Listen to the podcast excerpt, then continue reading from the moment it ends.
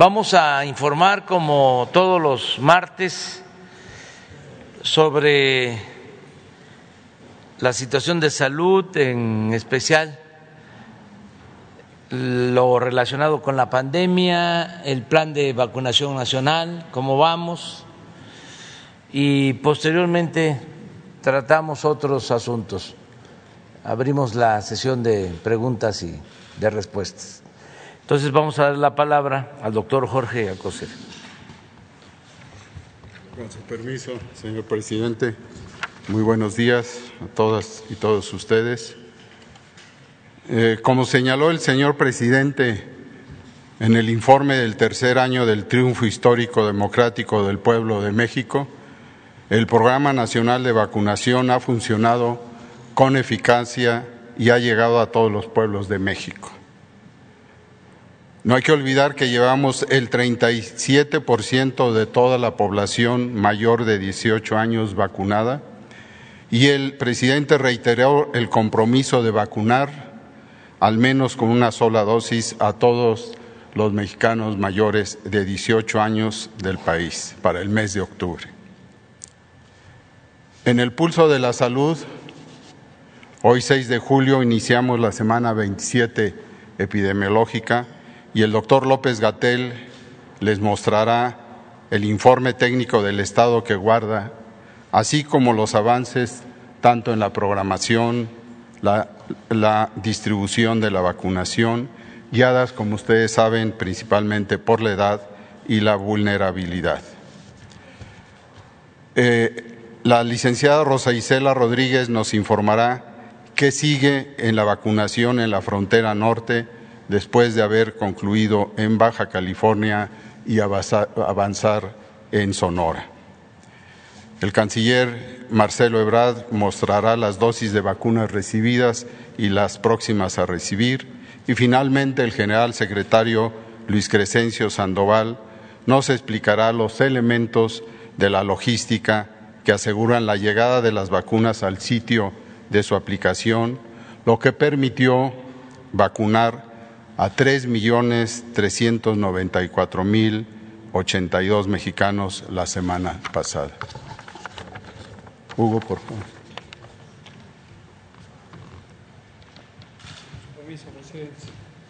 Con su permiso, presidente. Secretarios, muy buenos días. Tengan ustedes, eh, muy buenos días, tengan todas y todos. Vamos a comentar algunos de los elementos técnicos eh, de lo que ya relata el secretario Alcocer. Si me pasan la primera imagen, que es nuestra curva epidémica eh, general de casos estimados. Esta ya a lo largo de la epidemia nos ha permitido identificar en forma panorámica cómo está comportándose la epidemia. Como pueden ver ustedes, eh, tenemos este repunte de 22% en los casos estimados. Esta es la comparación entre la semana 25 con la semana 24 del año, cuando estamos viviendo en la semana 27. Hemos explicado desde hace muchos meses por qué la información se corta dos semanas atrás en México y en el mundo, en todos los sistemas de vigilancia epidemiológica. Este repunte, eh, aquí quiero hacer notar la otra curva, la, curva clara son los casos estimados, la curva de color eh, oscuro son las personas recuperadas, que son un porcentaje que está generalmente alrededor de 85-87%. La gran mayoría de las personas que padecen COVID, que quedan registradas o son estimadas, se recuperan en buenas condiciones, sin necesidad de haber sido hospitalizadas o haber tenido un tratamiento avanzado. Y también eh, una proporción importante de las personas hospitalizadas se recupera. Destaco esta curva, esta comparación de curvas, porque enseguida vamos a mostrar otra que es eh, relevante. Pero vamos a ver la hospitalización. Una de las cosas que es notoria en México y en el mundo, ya la comentábamos aquí mismo el martes pasado, es que aun cuando existen estas terceras oleadas, estos repuntes, estamos teniendo casos, pero la hospitalización y las defunciones no crecen a la misma velocidad. Crecen de una manera mucho más controlada en la medida en que la vacuna ha hecho su efecto.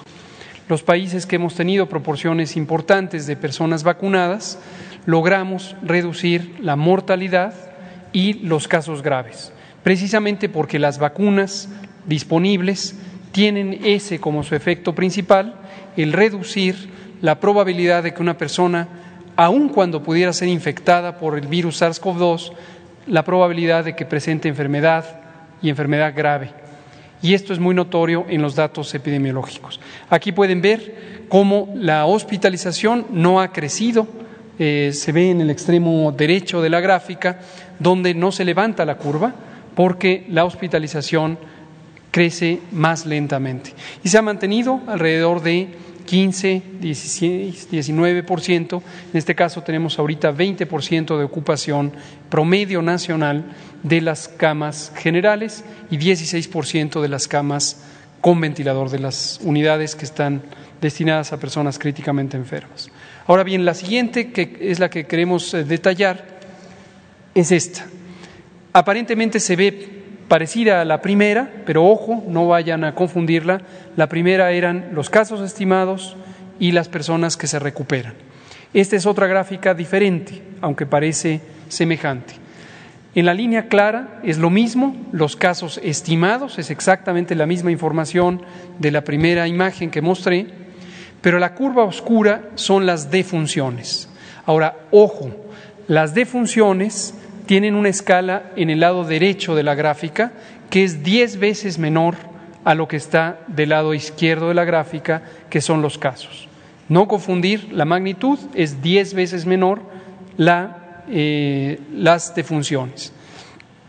Y lo que quiero eh, enfatizar es lo que está en el extremo derecho de la gráfica nuevamente, donde se ve la curva clara aumentando 22% en la comparación de la semana 25 con la 24, sin embargo las defunciones no están aumentando a esa velocidad. Entonces, este es el mensaje principal. Tenemos una situación en donde hay un repunte, que es el tercer repunte que se presenta a lo largo del periodo de la epidemia, dos durante 2020, el primero durante 2021, después de medio año en donde se redujo la epidemia, pero afortunadamente y con una eh, razón conocida, que es principalmente la vacunación, no aumentan ni las defunciones ni las hospitalizaciones en esa velocidad. No mostraremos hoy, pero lo presentamos en los informes técnicos que son públicos. En las entidades federativas tenemos algunas que hemos estado mencionando que tienen repuntes muy importantes y algunas tienen un incremento ya consecuente de la mortalidad, pero en una proporción notoriamente menor de lo que aumentan los casos. La siguiente, por favor. Vamos a ver ahora vacunación. Eh, tuvimos una muy buena semana, la previa de llegada de vacunas. Tuvimos seis millones, un poco más de seis millones de vacunas que llegaron y cuando llegan se distribuyen y se empiezan a poner este arranque de la semana con 421.785 dosis de vacuna, ayer lunes hasta el corte de las 21 horas. Seguramente hoy tendremos una aplicación mucho mayor, igual que el miércoles, que generalmente son los días de mayor actividad. Después se va terminando la meta de vacunación en las unidades designadas y empieza a decrecer a lo largo de la semana. La siguiente nos muestra la cantidad de dosis acumuladas que se han aplicado ya, 47 millones 739 mil 783 y noten ustedes cómo se ha mantenido muy constante la progresión de la vacunación, lo que se ve por esta línea inclinada está eh, que se mantiene constante, con pequeñas fluctuaciones a lo largo de la semana, pero en general semana a semana se pone este promedio de aproximadamente 700 mil vacunas por día. La siguiente, por favor. 33 millones de personas ya han sido vacunadas, 33 millones 2.466, y la proporción de esquemas completos con esquemas nuevos se mantiene también alrededor de 60 para los esquemas completos, 40% para los esquemas nuevos.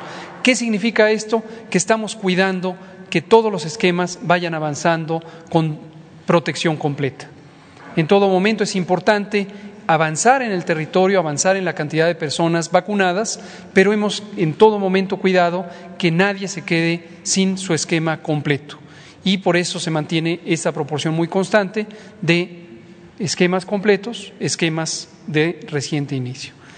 La siguiente nos muestra lo que ya decía el secretario Alcocer, 37% de la población adulta está vacunada y continuamos en todo el territorio nacional protegiendo a la población. La siguiente nos muestra la cantidad de vacunas que se han recibido desde que llegaron el 23 de diciembre del año pasado. Son 60 millones 638 mil 895 de seis clases de vacunas. La más reciente incorporada fue Johnson Johnson cuando recibimos el donativo por parte del gobierno de Estados Unidos y que ya fue utilizada en su totalidad, como nos comentará la secretaria Rosa Isela Rodríguez. Finalmente, vemos el calendario semanal y eh, comentamos, anunciamos que esta y las próximas dos semanas no tendremos una buena dotación de la vacuna Pfizer. ¿Cuál es la razón? Nos lo dijeron con antelación. Están entrando en otro proceso de reconversión de su planta, así como se hizo hace muchos meses en la planta de Bélgica, ahora se está haciendo para las plantas de Estados Unidos, en particular la principal de la que nos surten, y esto es importante para que ellos expandan su capacidad. Se calcula que podría llegar a cuatro veces más su capacidad de producción. Esto es de, acuerdo a algunos arreglos industriales y necesita, desde luego, parar la planta temporalmente. Entonces, en tres semanas, esta y las dos siguientes, tendremos una dotación muy limitada de vacunas, en este caso 232.833, 830, perdón, solamente mañana de la vacuna Pfizer. Sin embargo, la vacuna Sinovac llegará también mañana y llega con un millón de dosis, que son el volumen de embarques que normalmente tenemos de la vacuna Sinovac, igual que tuvimos la semana pasada. Un total de un millón doscientos treinta y dos mil ochocientos treinta. Lo último, dos anuncios. El primero, abrimos ya el registro para todas las personas adultas. A partir de hoy, si usted tiene 18 años de edad o más, regístrese si no lo ha hecho para que pueda ser vacunada o vacunado. El, registro es muy sencillo, es en el mismo portal mivacuna.salud.gov.mx, se requieren datos muy simples, la mayoría los tienen a la mano y el registro se hace en menos de tres minutos. Ahí está y se obtiene una papeleta que es la que se necesita para llegar al sitio de vacunación ya preregistrados. El segundo anuncio es, ya está disponible el certificado de vacunación COVID y este empezó a operar desde ayer, lo liberamos para que se hicieran los distintos eh, pruebas eh, por parte de la población, pero ya, si usted quiere tener un comprobante oficial de que ha sido vacunada y con qué vacuna y en qué fechas, aquí está. Es una página diferente, pero muy simple de recordar, CB COVID, CB COVID todo junto, punto salud, gov, punto mx, y ahí se pone la CURP, se registra y los datos que ya están disponibles en el registro de vacunación son retraídos al punto de generar el certificado. Ya puede hacerlo. Muchas gracias, Presidenta. Puede ser este, Marcelo primero para el tiempo. Sí. De, allá de, del norte. Sí, sí, ¿Vale? Bueno, empezamos a ser rápido. La que sigue, por favor. Buenos días.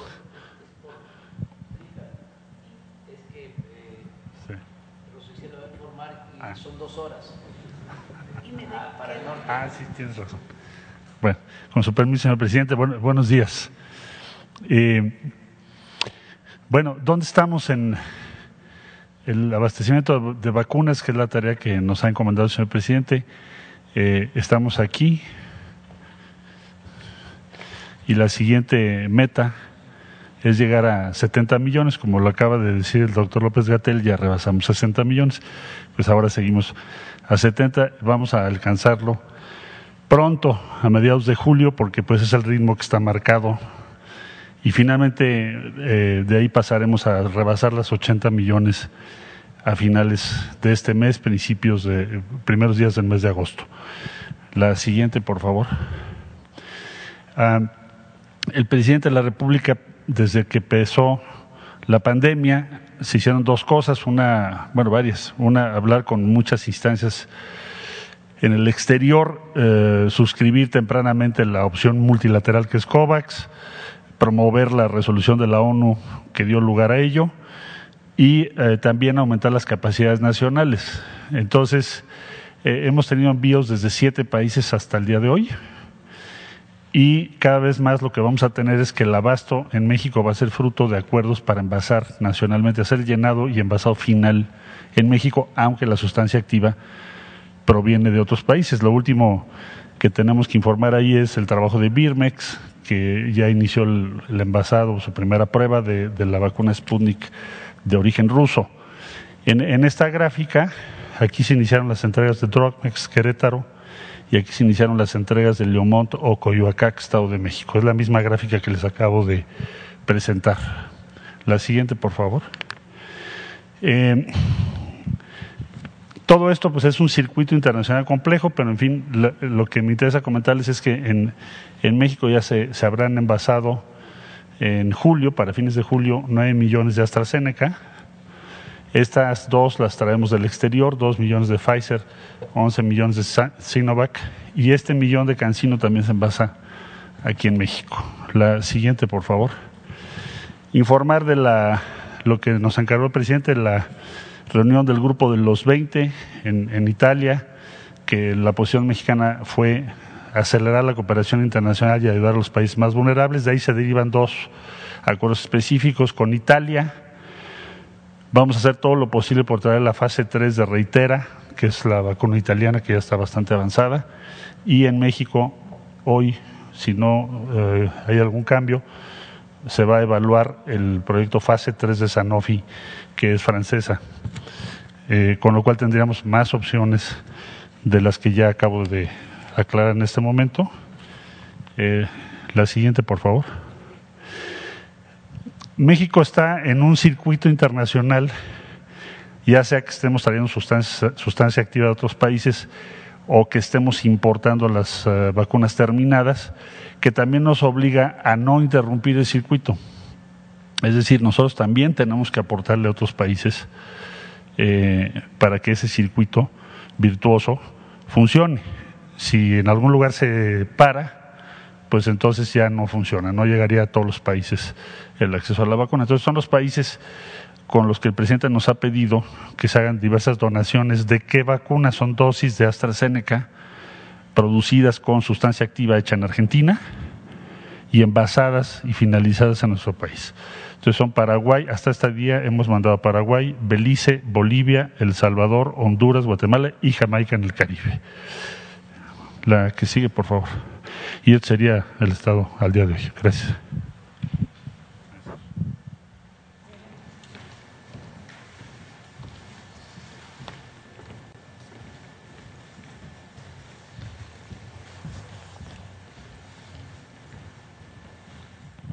Con permiso, señor presidente. Bien, vamos a informar perdón, sobre la distribución de las vacunas. Durante el martes, miércoles, jueves y viernes de la semana pasada estuvieron arribando aquí a la Ciudad de México una serie de vacunas, la Pfizer, eh, la Sputnik, también la, AstraZeneca y la Cancino también que estuvo disponible, de la que se está produciendo en Querétaro. Eh, eh, todas estas vacunas, lo que es Pfizer y Sputnik, este, fueron concentradas a INCAN, la Pfizer, eh, la Sputnik a Birmex, acá en Popotla, eh, la AstraZeneca y la Cancino a Birmex, Cuautitlán, Izcali. En total fueron un, millones ciento sesenta y cinco mil 420 dosis, eh, se notificaron y estuvieron listas para distribución 4 millones 602 mil 930 dosis. Estas entre jueves, viernes y sábado se hizo la distribución a los estados. Tenemos por vía aérea un millón ciento diecisiete mil seiscientos cincuenta dosis que se distribuyeron a siete eh, estados, a siete entidades federativas, aprovechando las cuatro rutas que integró la Fuerza Aérea Mexicana. la ruta aérea número uno para cubrir Baja California y Baja, eh, y Baja California Sur, la ruta dos Sonora, la tres Sinaloa y Chihuahua, la ruta cuatro Oaxaca y Yucatán. En la distribución terrestre realizada entre viernes y sábado se distribuyeron un total de tres millones cinco mil ochenta dosis. Se organizaron siete rutas en donde acudieron las entidades federativas por sus vacunas y fueron la Ciudad de México, Estado de México, Hidalgo, Tlaxcala, Puebla, Morelos y Querétaro. Y se organizaron cinco rutas para atender a 15 estados. Eh, la ruta 1, Michoacán, Jalisco y Colima. La ruta 2, Guanajuato, Aguascalientes y San Luis Potosí. La ruta 3, Coahuila, Nuevo León y Tamaulipas, la ruta 4, Zacatecas, Durango, Nayarit, la ruta 5, Veracruz, Chiapas y Tabasco, todas ellas dando seguridad, Guardia Nacional, Ejército Mexicano y Armada. Adelante, por favor. Eh, en total, el resumen de las actividades realizadas jueves, viernes y sábado para este abastecimiento de, este, eh, vacunas fueron eh, las 4.602.980 dosis, por vía terrestre 3.485.280, por vía aérea 1.117.650. Se atendieron 29 entidades federativas, se materializaron 26 rutas terrestres de, abastecimiento y escoltas de seguridad se integraron 39 como ya mencioné, con Guardia Nacional, Ejército y Armada. En las rutas aéreas fueron cuatro rutas eh, y se inició desde las diez y media de la mañana y terminó a las ocho de la noche. Eh, fueron ocho operaciones aéreas con 17 horas de vuelo y en total se emplearon 1.186 hombres para eh, esta actividad, 117 vehículos y cuatro aeronaves. Es todo, señor presidente.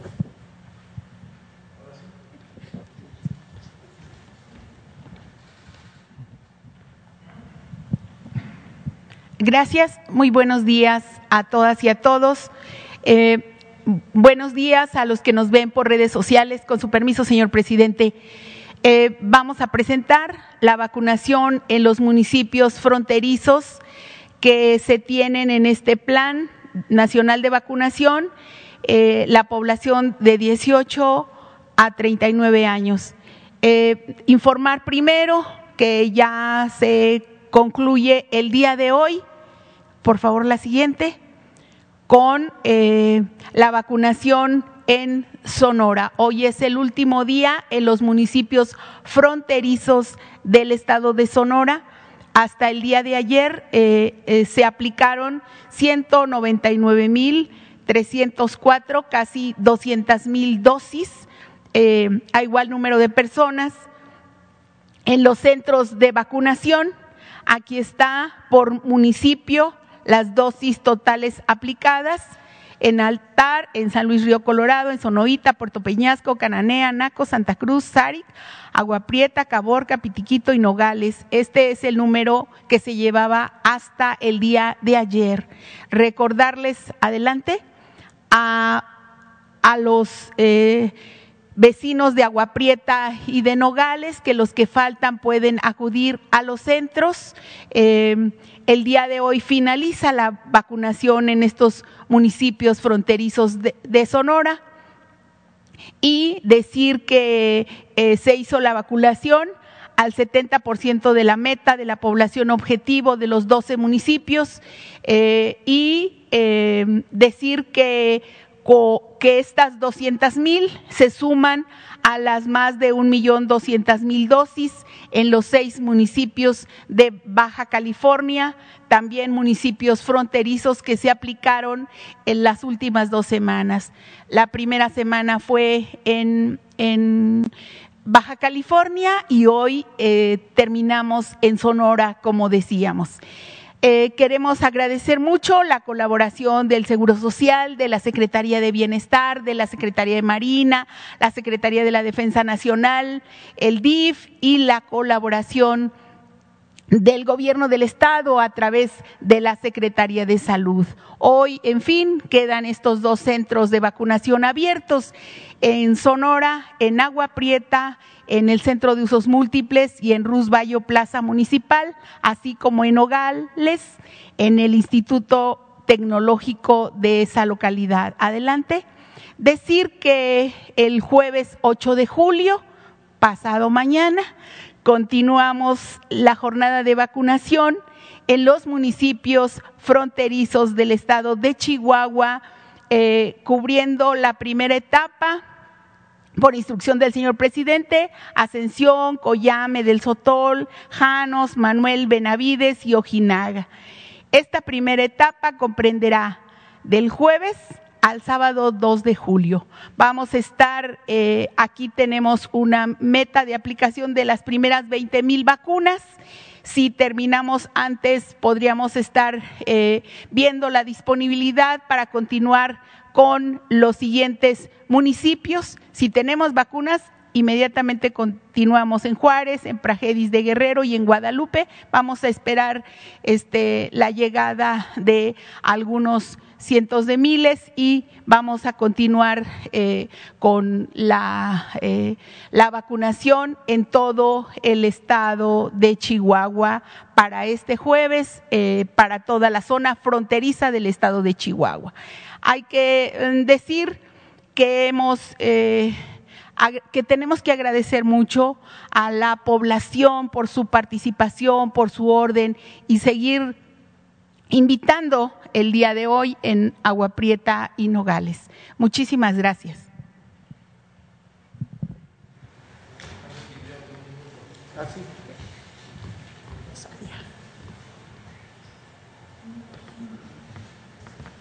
¿Cómo consultar tu certificado de vacunación?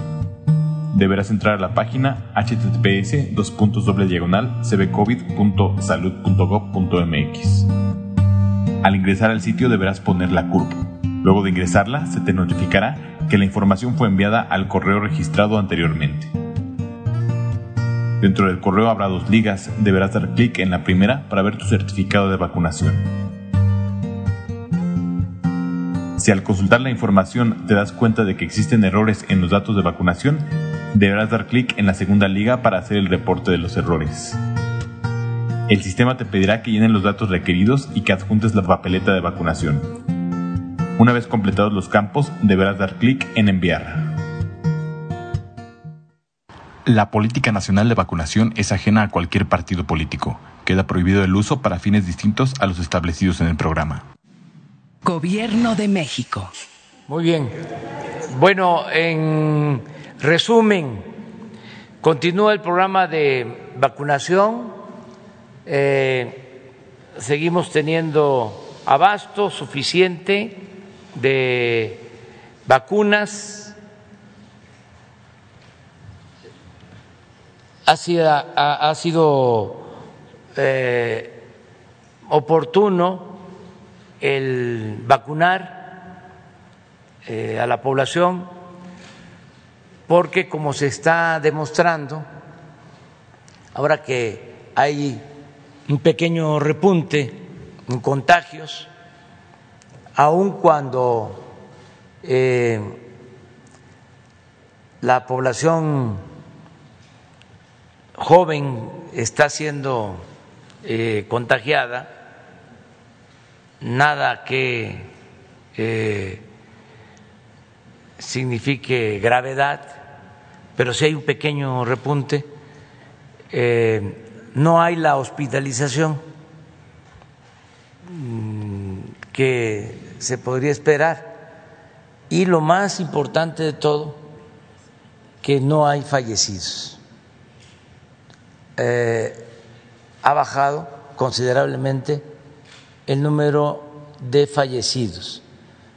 Aquí hemos estado hablando desde hace meses que la estrategia de vacunación iba orientada a vacunar primero a los adultos mayores, a la población más vulnerable, porque de esa forma íbamos a garantizar que eh, se redujera la mortalidad por COVID hasta un 80%. Esto se está logrando, afortunadamente.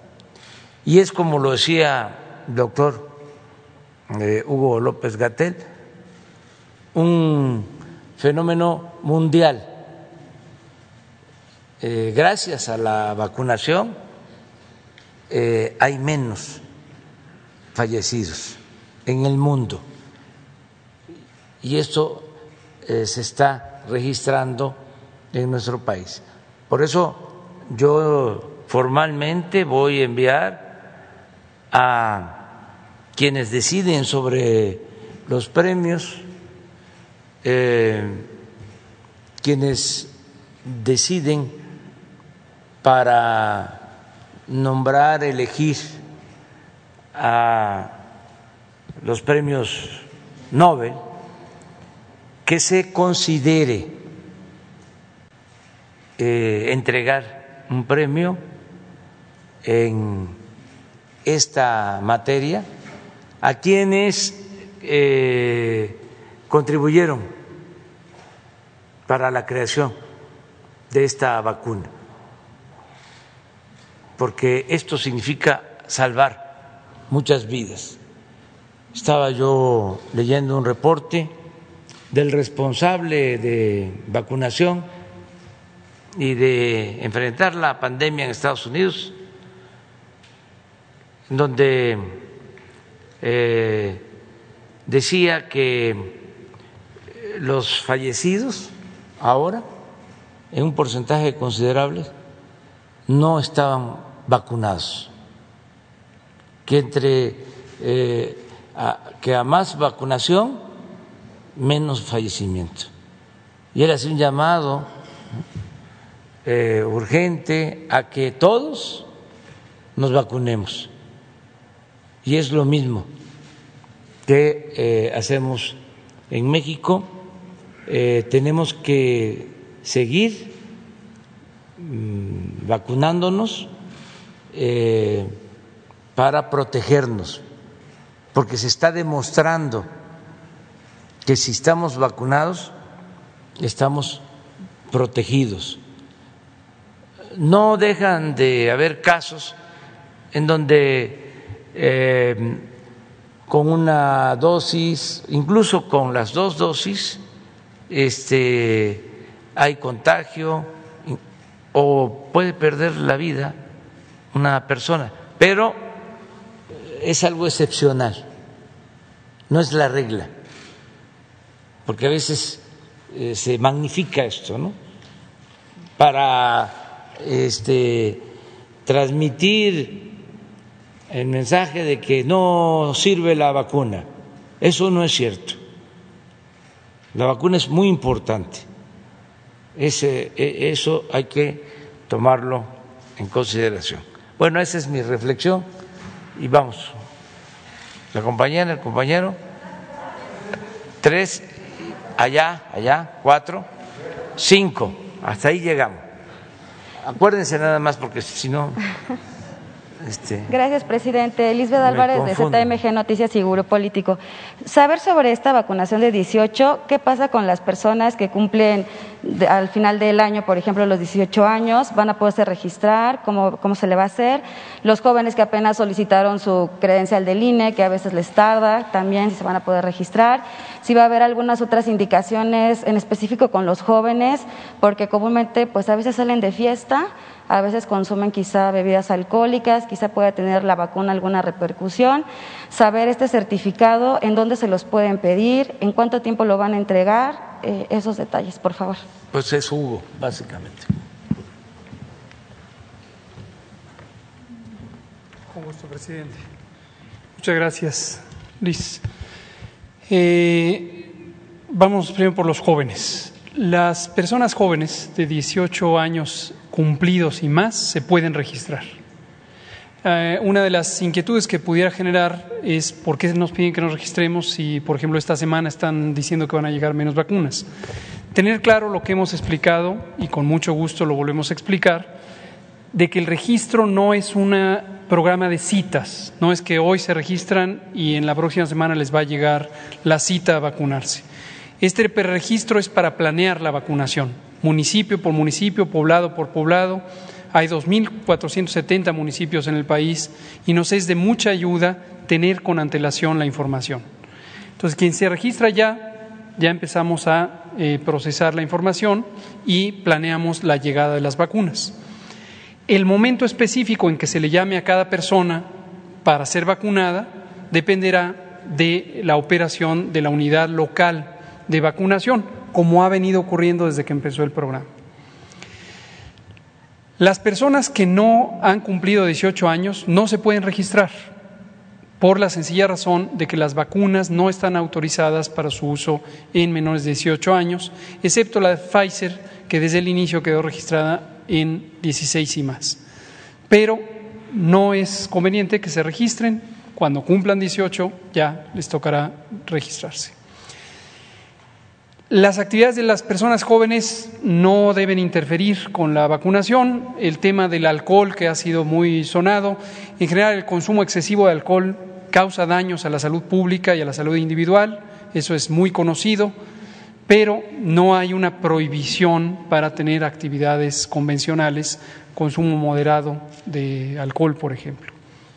Entonces no, debería ser un problema. Importante mensaje que damos desde ahorita y lo estaremos repitiendo eh, como mensajes de promoción de la salud. Lo que haya dicho el presidente, vacunarse reduce muy significativamente el riesgo de tener enfermedad, sobre todo enfermedad grave y muerte. Muy significativamente estamos hablando de que prácticamente todas estas vacunas reducen más del 92% el riesgo de enfermedad grave y reducen 100% el riesgo de muerte, o casi 100%, 99.99%. Entonces es muy, muy, muy importante vacunarse. Sin embargo, no debe las personas confiarse a que como ya estoy vacunado, ya no importa todo lo demás. Es muy importante como población seguir manteniendo una movilidad lo más limitada que sea posible, lavarse las manos continuamente, proteger el estornudo, usar el cubrebocas en espacios públicos cerrados, etcétera. Entonces, eso también. Finalmente, respecto al certificado. Decidimos emitir un certificado oficial porque este es un comprobante general que puede ser útil para múltiples propósitos. Hay un segmento ciertamente muy pequeño de la población, muy pequeño, que tiene la necesidad o la oportunidad de viajar a otros países. En algunos países, en particular en la región europea, ya están eh, poniéndose restricciones de viaje y las personas que no tengan la demostración de haber sido vacunadas no son recibidas, no pueden viajar. Esto hemos expresado desde el punto de vista de la salud pública, no tiene que ver con la parte diplomática, que obviamente está a cargo del canciller, pero desde el punto de vista de salud pública nos parece inconveniente. No consideramos que ayude a un mejor control de la epidemia en el mundo. Hay muy pocos países en el mundo que tienen una vacunación cuantiosa.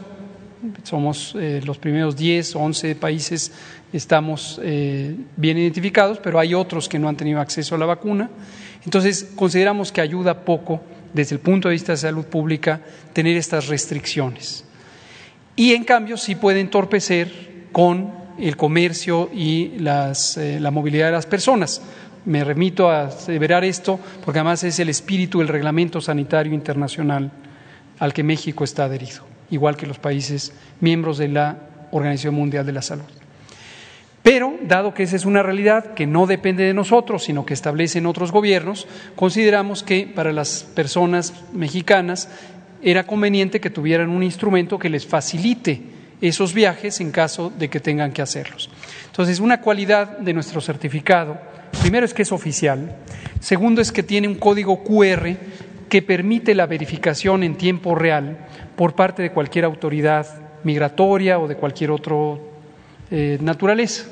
Entonces, en el código QR, con cualquier lector de QR, el oficial de migración, vamos a pensar de algún país, puede exponer el certificado y con el código QR se retoma el registro de la base de datos del Gobierno de México y produce tres datos aleatorios que se están rotando del propio certificado que ayudan a la validación del certificado. Es decir, el oficial de migración puede ver en tiempo real que el certificado es auténtico porque la señal de Internet de la, de la, base de datos del Gobierno de México demuestra que se trata de ese certificado. Si lo vuelve a exponer, hay otros datos del mismo certificado y siempre hay consistencia con lo que está impreso. Entonces, eso consideramos que va a facilitar las cosas. Ahora, último elemento que queremos dejar muy claro, no es adecuado, eh, de hecho puede ser ilegal en ciertas circunstancias, que para propósitos de empleo se pida estar vacunado contra COVID-19.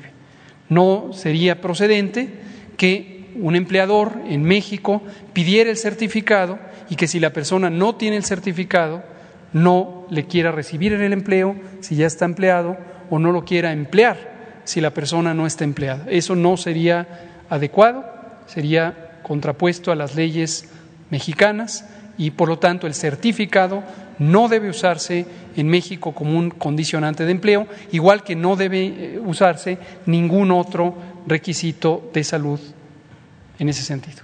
¿Y las empresas que lo pidan serán sancionadas? Veremos, eh, por eso hacemos el anuncio, lo dejamos claro, no es una disposición nueva, eso está establecido en las leyes vigentes eh, y veremos si existiera una mala conducta, en qué, en qué estribaría, si es un tema laboral, desde luego la, la secretaria María Luisa, eh, Luisa María, alcalde, sería la encargada de responder a ello. Y por último, los residentes que no tienen CURP también van, se van a poder registrar, ¿qué hacen ellos los que, no, tienen? tienen CURP. Eh, sí, eh, desde que inició el programa existe un mecanismo de CURP temporal que permite registrarse. Esto lo, produce el Registro Nacional de Población a cargo de la Secretaría de Gobernación y ya lo hemos usado en múltiples ocasiones. Nos ha permitido vacunar a las personas y que queden registradas con esa cédula única del registro de poblacional de carácter temporal. Muchas gracias.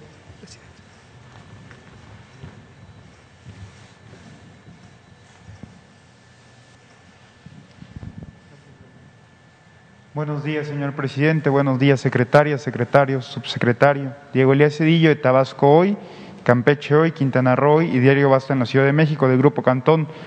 Señor presidente, en atención al anuncio que usted hizo anteriormente sobre eh, postular a los científicos mexicanos o a las personas que estuvieron detrás de la creación de la vacuna COVID-19, quiero pensar que era la vacuna patria para el premio, para, para ser postulados al premio Nobel.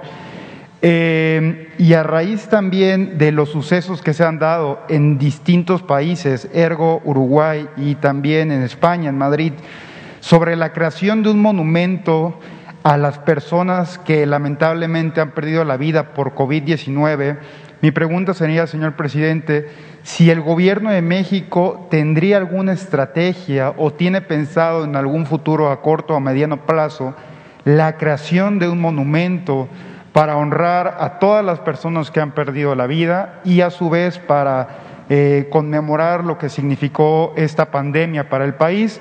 Tengo entendido en el Instituto Mexicano del Seguro Social, aquí en la Ciudad de México, eh, existe un muro COVID. Este muro es muro corazón y vida. En consecuencia, a lo mejor bajo esta premisa, eh, ¿se tendría pensado la creación de un monumento para conmemorar a las personas fallecidas, presidente? Gracias. Bueno, la propuesta que estamos haciendo es de carácter internacional, incluye a científicos, em, a directivos, a quienes han contribuido, incluso financieros, a tener las vacunas, porque las empresas farmacéuticas crearon toda una estrategia y se logró tener una vacuna en un tiempo récord. Y esto se traduce, ni más ni menos, en salvar vidas. Eh, el resultado es ese. Entonces sí amerita un reconocimiento eh, para que se considere en los candidatos a premios eh, Nobel a científicos o a, grupos que hayan participado en la elaboración mm, con calidad y a tiempo de esta vacuna, porque en la historia, pues los especialistas saben que no se había logrado hacer, eh, elaborar una vacuna en tan poco tiempo. Y esto nos ha dado alivio a todos. Eh, también lo de estar recordando a quienes eh, lamentablemente perdieron la vida por COVID, pues tenemos que seguirlo haciendo, eh, homenajeándolos. Yo cada vez que tengo un acto, siempre hay un minuto de silencio en este recuerdo a las víctimas de la pandemia y también como un abrazo de solidaridad con sus familiares. Y hay que seguirlo haciendo, porque pues no se trata de números, es un asunto cuantitativo, eh, se trata de amigos, eh, conocidos, muchos mexicanos, mujeres y hombres que perdieron la vida eh, por esta terrible pandemia. Entonces tenemos que seguir abrazándonos todos y eh, haciendo también lo que nos corresponde para que este, se salven vidas, porque así como han fallecido miles de personas, así también se han salvado muchos eh, y vamos a seguirlo haciendo porque es nuestra responsabilidad. Perfecto, presidente, gracias. Eh, y ahora, nada más a manera de preámbulo, este fin de semana eh, retomé una lectura que tenía hace mucho tiempo, no por concluida. Es un libro del exgobernador tabasqueño, don Enrique González Pedrero, el cual se titula La riqueza de la pobreza.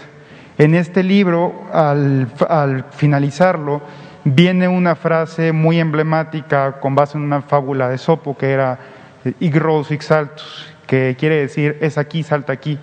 En consecuencia, con base en esto y a su vez aunado al informe que usted brindó el día jueves en conmemoración al tercer aniversario del triunfo eh, que se dio en las elecciones pasadas, ¿consideraría usted, presidente, que el salto que hace falta o que hizo falta en México se dio ese, ese día en las elecciones y si bajo esa premisa, ¿cuáles serían los retos que aún considera usted tendrían pendiente su gobierno?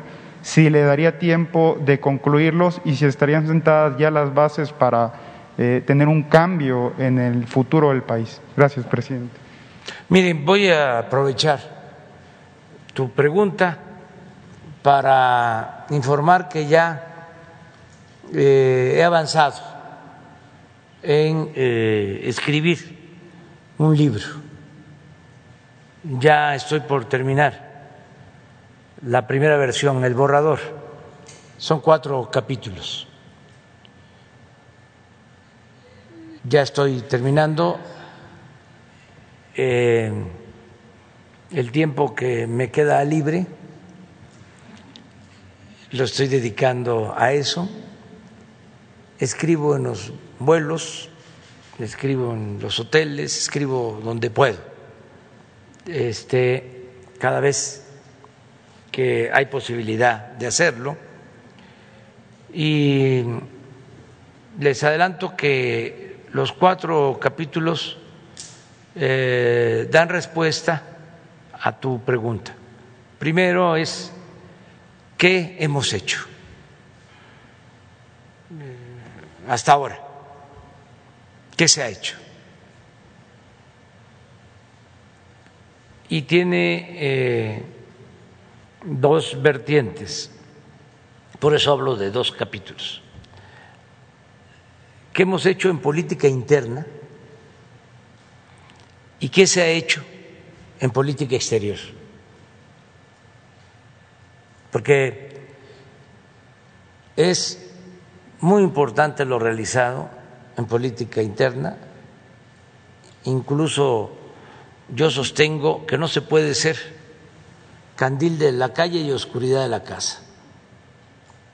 Y para ser respetados afuera, tenemos que entregar buenas cuentas, primero a nuestro pueblo.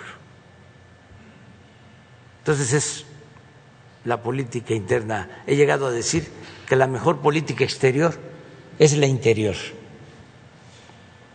Si hacemos bien las cosas en México, no hace falta estar viajando mucho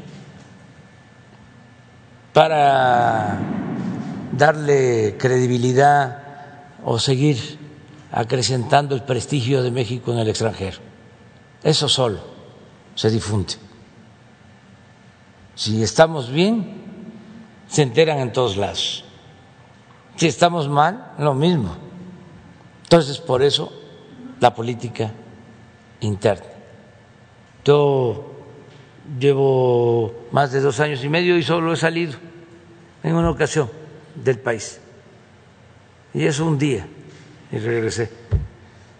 Entonces, política interna. Lo segundo, política exterior, que eh, ha representado eh, un apoyo fundamental a nuestra política interna. Eh, el que se haya firmado el tratado de libre comercio nos está ayudando mucho. Si no hubiésemos logrado que se eh, firmara el tratado, que se restableciera el tratado con condiciones distintas, porque se toma en cuenta lo laboral y otros aspectos que no se consideraban, pero si no lo hubiésemos logrado, tendríamos problemas. Ahora, por el tratado, México es de los países más atractivos en el mundo para invertir. Tenemos eh, la garantía de que no va a faltar la inversión extranjera. Somos el principal socio comercial de Estados Unidos y cada vez es mayor el crecimiento de nuestras exportaciones. Y esto significa empleo, significa bienestar, divisas, crecimiento económico. Entonces, ¿cómo logramos eso? En ese segundo capítulo explico, entre otras cosas, cómo fue la relación con el presidente Trump. ¿Se acuerdan ustedes que una vez vino un periodista brasileño y que preguntaba cómo se había dado una relación pues respetuosa cuando se apostaba a que íbamos a confrontarnos, que íbamos a chocar. Y no fue así. Entonces ahí explico los eh, pormenores de esta relación y otras acciones que se han tomado en el terreno de la política exterior. El tercer capítulo es muy interesante. Este está eh, dirigido a reflexionar sobre el comportamiento de nuestros adversarios, cómo se ha conformado en México un bloque conservador, reaccionario, que ha querido detener el proceso de transformación. Ese es un buen capítulo, porque hablo de los grupos de intereses creados, los grupos de presión, la relación con los medios de información y los partidos de oposición, todo lo que eh, se ha generado de manera natural porque estamos llevando a cabo una transformación. Siempre que hay un proceso real de transformación, pues se produce una reacción. De ahí este, que se hable de reaccionarios. De ahí viene el término, el concepto. Hay textos, no muchos, pero sí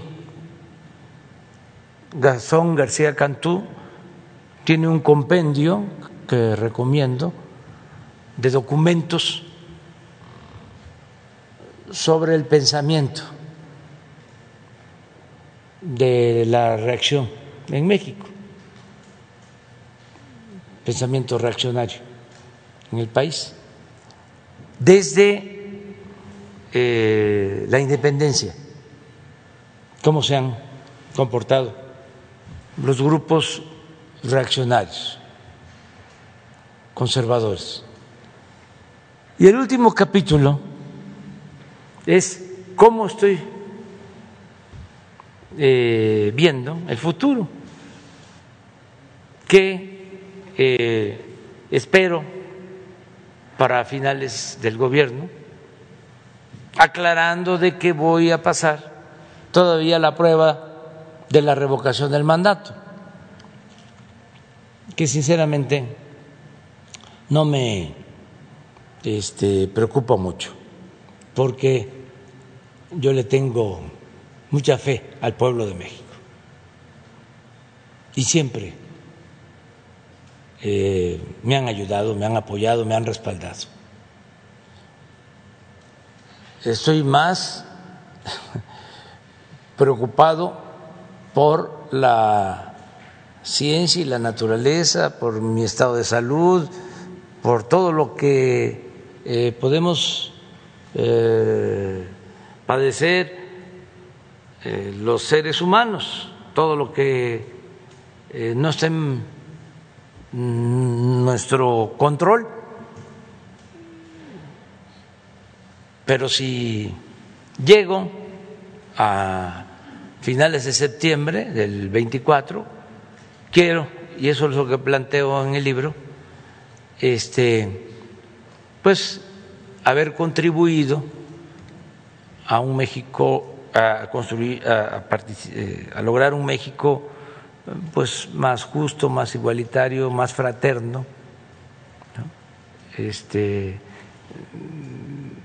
pacífico y además con mucho prestigio en el concierto de las naciones. Entonces, pero ahí describo este, lo que estoy pensando hacia adelante.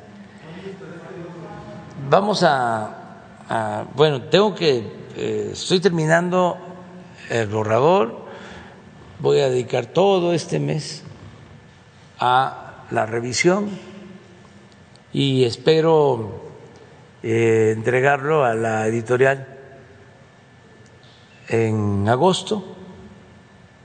Ahí siempre hay un regateo que la editorial pide tiempo y este pues no se tiene tanto quiere que se le dé bastante tiempo para la impresión.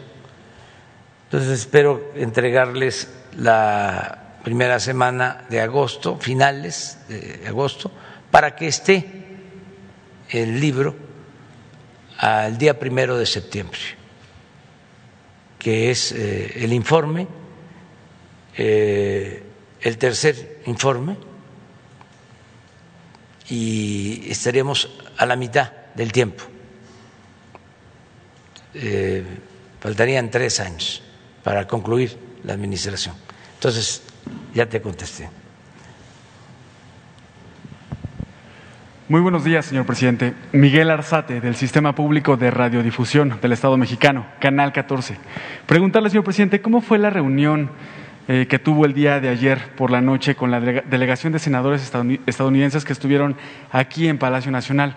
¿Cuál fue eh, el, tema de convocatoria para los senadores? Si nos pudiera platicar cuáles fueron los temas más importantes que se reunieron y sobre todo cómo fue el ambiente de esta reunión.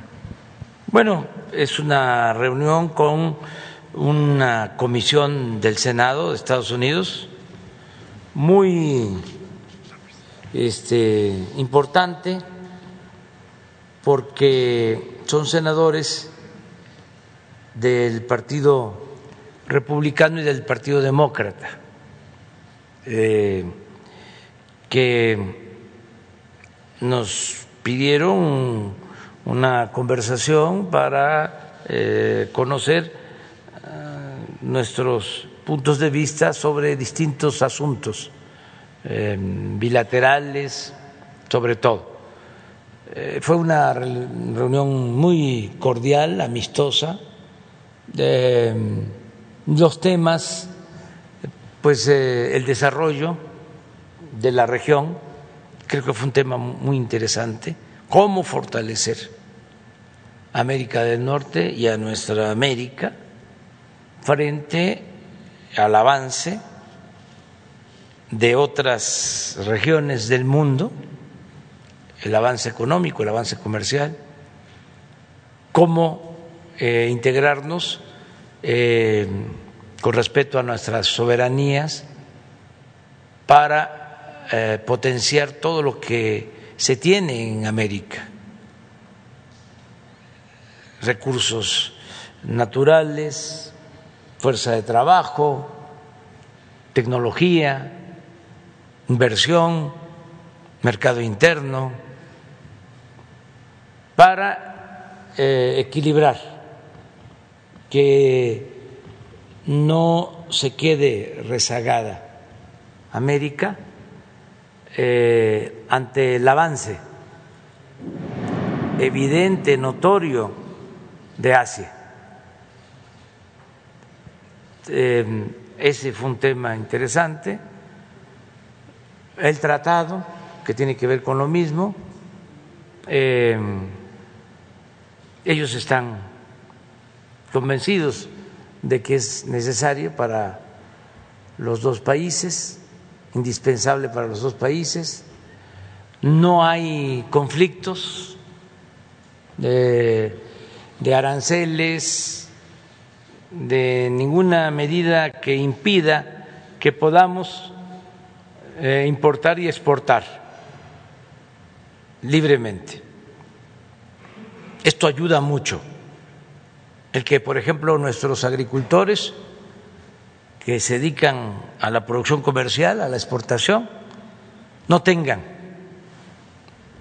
ninguna barrera arancelaria o eh, algún obstáculo eh, que tenga que ver con la sanidad eh, vegetal, animal eh, no hay embargos de por medio, o sea, es muy buena la, relación comercial.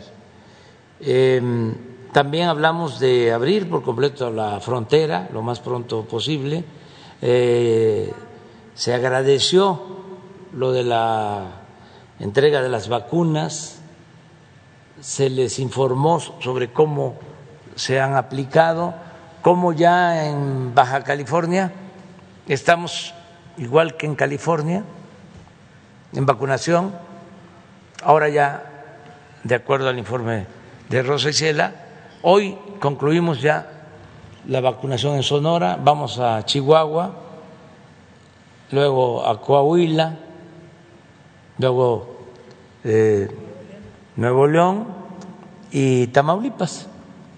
Entonces vamos a terminar, vamos a usar la vacuna Pfizer para terminar de vacunar en toda la franja fronteriza y poder abrir lo más pronto posible. Eh, hay este interés de parte de ellos en este asunto, es un interés mutuo eh, y hubo coincidencias. Hablamos también del fenómeno migratorio, de cómo este, lograr conjuntamente un plan para ordenar el flujo migratorio, para que no se exponga a los migrantes, que no haya tráfico de personas, que se protejan los derechos humanos y que de manera muy realista se pueda medir cuánta fuerza de trabajo se requiere para el crecimiento de América del Norte, porque se van a necesitar trabajadores. Siempre lo he dicho, se habla más de lo que se avanza en materia tecnológica. Este, se habla de la automatización, de la robótica, del desplazamiento de la fuerza de trabajo. Sí, pero eso lleva tiempo. Se van a seguir necesitando trabajadores. Y este eso se tiene en América y sin el trabajo no se hace nada, no se logra nada. La riqueza se eh, produce con el trabajo, no es nada más el capital. Entonces, ¿por qué eh, no regularizar la importancia que tiene la fuerza de trabajo en lo productivo? Eh, y en fin, tratamos varios temas, eh, fue muy buena conversación.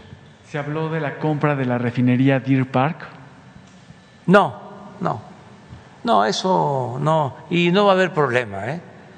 Este, es cosa de mm, buscar al senador que hizo este planteamiento y explicarle y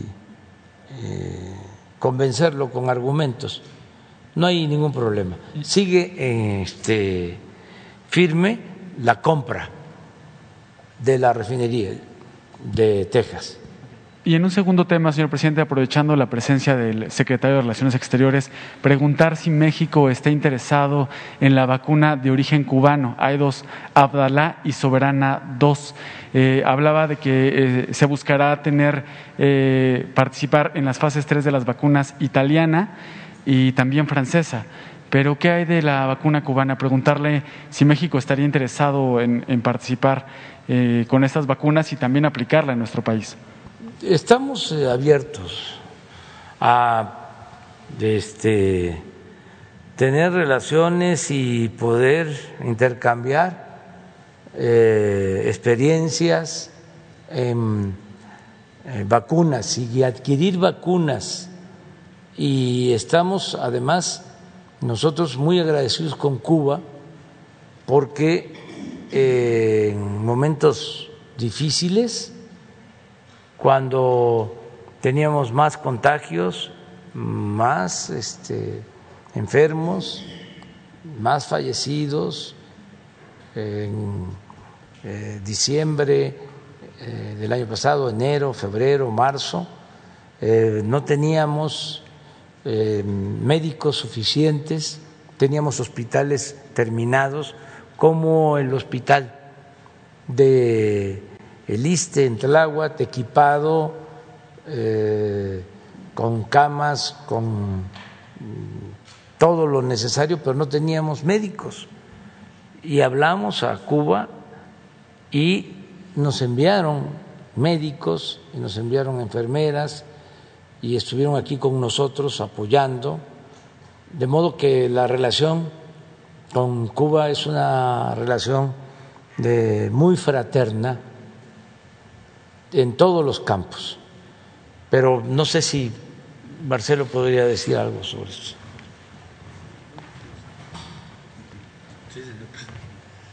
Eh, bueno, rápido paso revista al tema de las fases 3, muy, muy breve. Desde un principio México ha tenido el interés por instrucciones del presidente de la República y también del eh, sector salud de traer a México fases 3. Se han llevado a cabo varias, eh, claramente Johnson Johnson, Cancino, eh, CureVac, en fin, ha habido varias fases 3.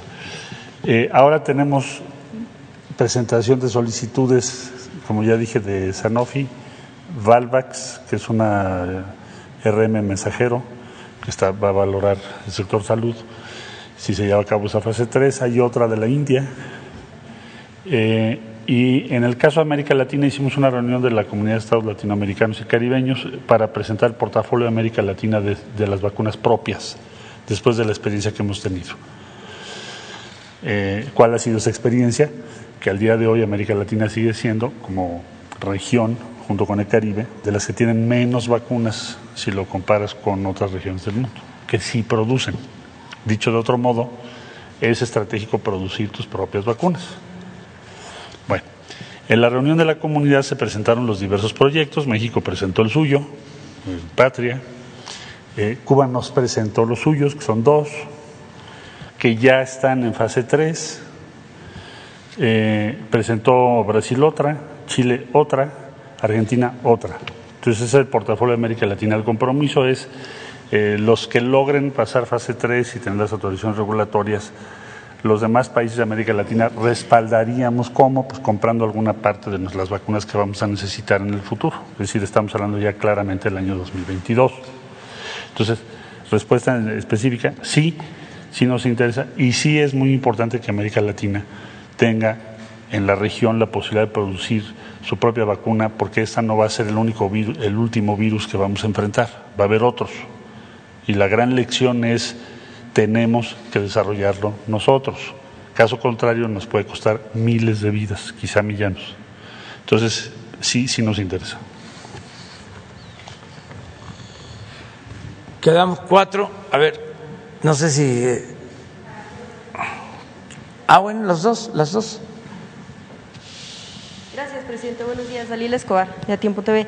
Preguntarle, bueno, eh, este año eh, se cumplen 10 años de la masacre en Allende, Coahuila, donde, bueno, de acuerdo con pobladores, eh, desaparición de 300 personas, y es un tema que, bueno, pues ya se ha planteado incluso aquí. Usted incluso había mencionado que la investigación seguía abierta, y aprovechando que está aquí el secretario de la Defensa Nacional, en una investigación apenas hace unos días, reciente, de la revista Proceso, informaba que precisamente, bueno, pues es el, el, el secretario, general secretario, quien en aquel momento estuvo a cargo de la guarnición que estaba en Piedras Negras y que tuvo conocimiento casi inmediato de estos hechos. Quisiera eh, ver la posibilidad de preguntarle al secretario qué fue lo que sucedió en aquel momento, si se dio vista, si se tuvo conocimiento y si en efecto van a continuar las investigaciones en este sentido, presidente. Gracias. Primero la primera. Sí.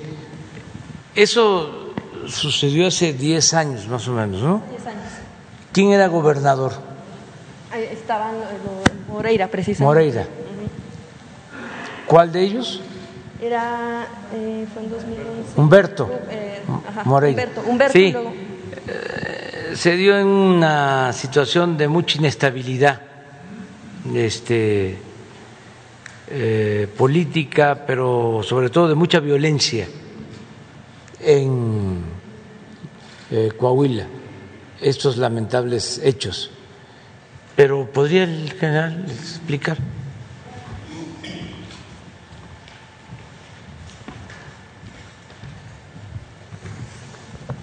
Bien, sí, efectivamente en, en el 2011 eh, con fecha primero de marzo. Yo tomo oficialmente posesión de esa guarnición. Llego días después. Esto sucede, lo que usted menciona, el día 18. Eh, prácticamente estaba yo llegando ahí. Pero las responsabilidades de las guarniciones en aquellos momentos no eran las que ahorita se tienen. Eh, las guarniciones militares no tienen una responsabilidad eh, este, operativa, sino es una responsabilidad administrativa. Así estaba, así está, de hecho, nuestro reglamento de guarniciones militares. No se tenía injerencia. Yo cuando llego ahí no tenía eh, más personal que el que estaba ahí en la guarnición, 30, eh, 22 elementos entre oficinistas, eh, personal que atendía la parte administrativa de la guarnición. No había tropas este, para realizar operaciones, repito, porque no eran actividades o, no tenía responsabilidad la guarnición en ese ámbito.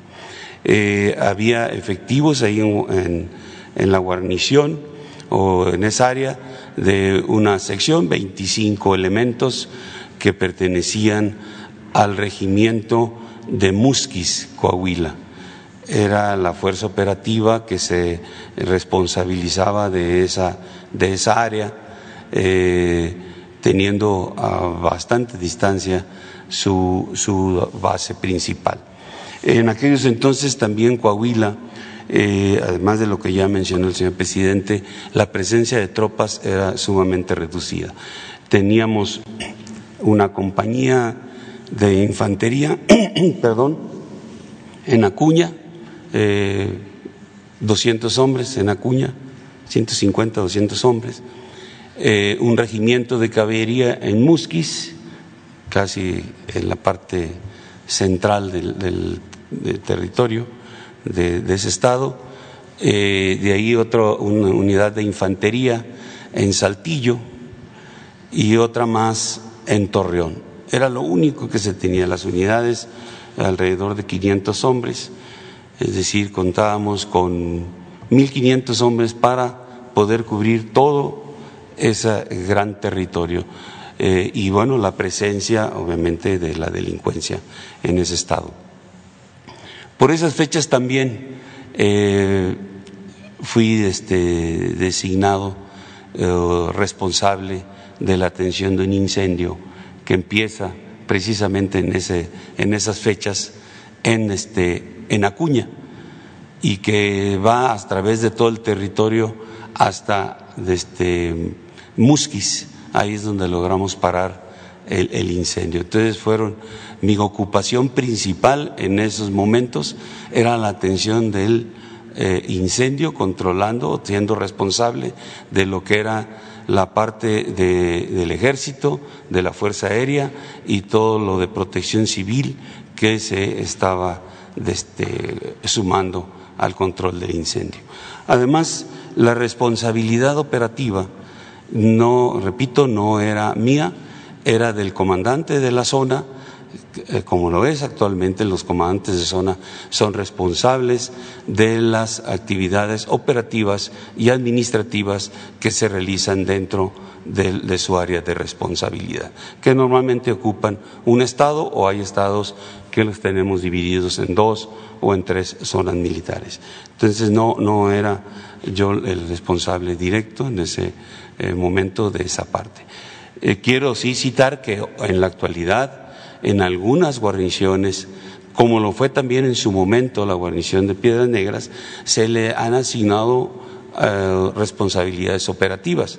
De hecho, en, la parte de, de, ahí de Piedras Negras, cuando yo termino eh, la responsabilidad de cubrir el, incendio, unos meses después, debido a la situación que iba en incremento la presencia delincuencial y la actividad delincuencial, eh, se, convierte Piedras Negras junto con otros municipios de Coahuila como parte de una operación, la Operación Noreste, que este, era controlada y responsabilidad de la comandancia de la cuarta región militar con sede en Monterrey, porque en Monterrey y Tamaulipas ya se tenía esa operación y se eh, conjugaron ahí algunos, algunos municipios. En ese momento, eh, más o menos unos ocho meses después de que yo arribé a esa guarnición, eh, es cuando se da el apoyo de tropas para realizar operaciones y se inician las operaciones. Y ahí sí, después de ocho meses, fui responsable de, la actividad operativa que ahí se realizaba bajo la, o coordinando el esfuerzo de los hombres que estaban ahí asignados a Piedras Negras y este y la parte que le llaman cinco manantiales. Eh, también quiero hacer referencia que de Piedras Negras hacia el lugar donde fue, en Allende, pues hay una distancia eh, considerable. Eh, que debido a esa dispersión de tropas o a la gran extensión de, terreno, pues los responsables en su momento, que era el regimiento de caballería que tenía esa área, pues era difícil cubrirla con, con sus hombres, ¿no?